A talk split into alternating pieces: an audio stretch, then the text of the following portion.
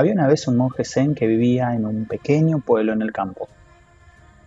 Un día, mientras caminaba por el campo, encontró una niña llorando junto a un pozo profundo. Al acercarse, el monje zen vio que la niña había dejado caer su muñeca favorita al fondo del pozo. Sin pensarlo dos veces, el monje zen se metió al pozo y rescató la muñeca de la niña. Cuando salió, la niña le dio las gracias con lágrimas en los ojos y le preguntó cómo podía agradecerle. El monje zen sonrió y le dijo, no necesitas hacer nada, solo recuerda esto, siempre hay una forma de ayudar a los demás, incluso cuando parezca que no hay salida.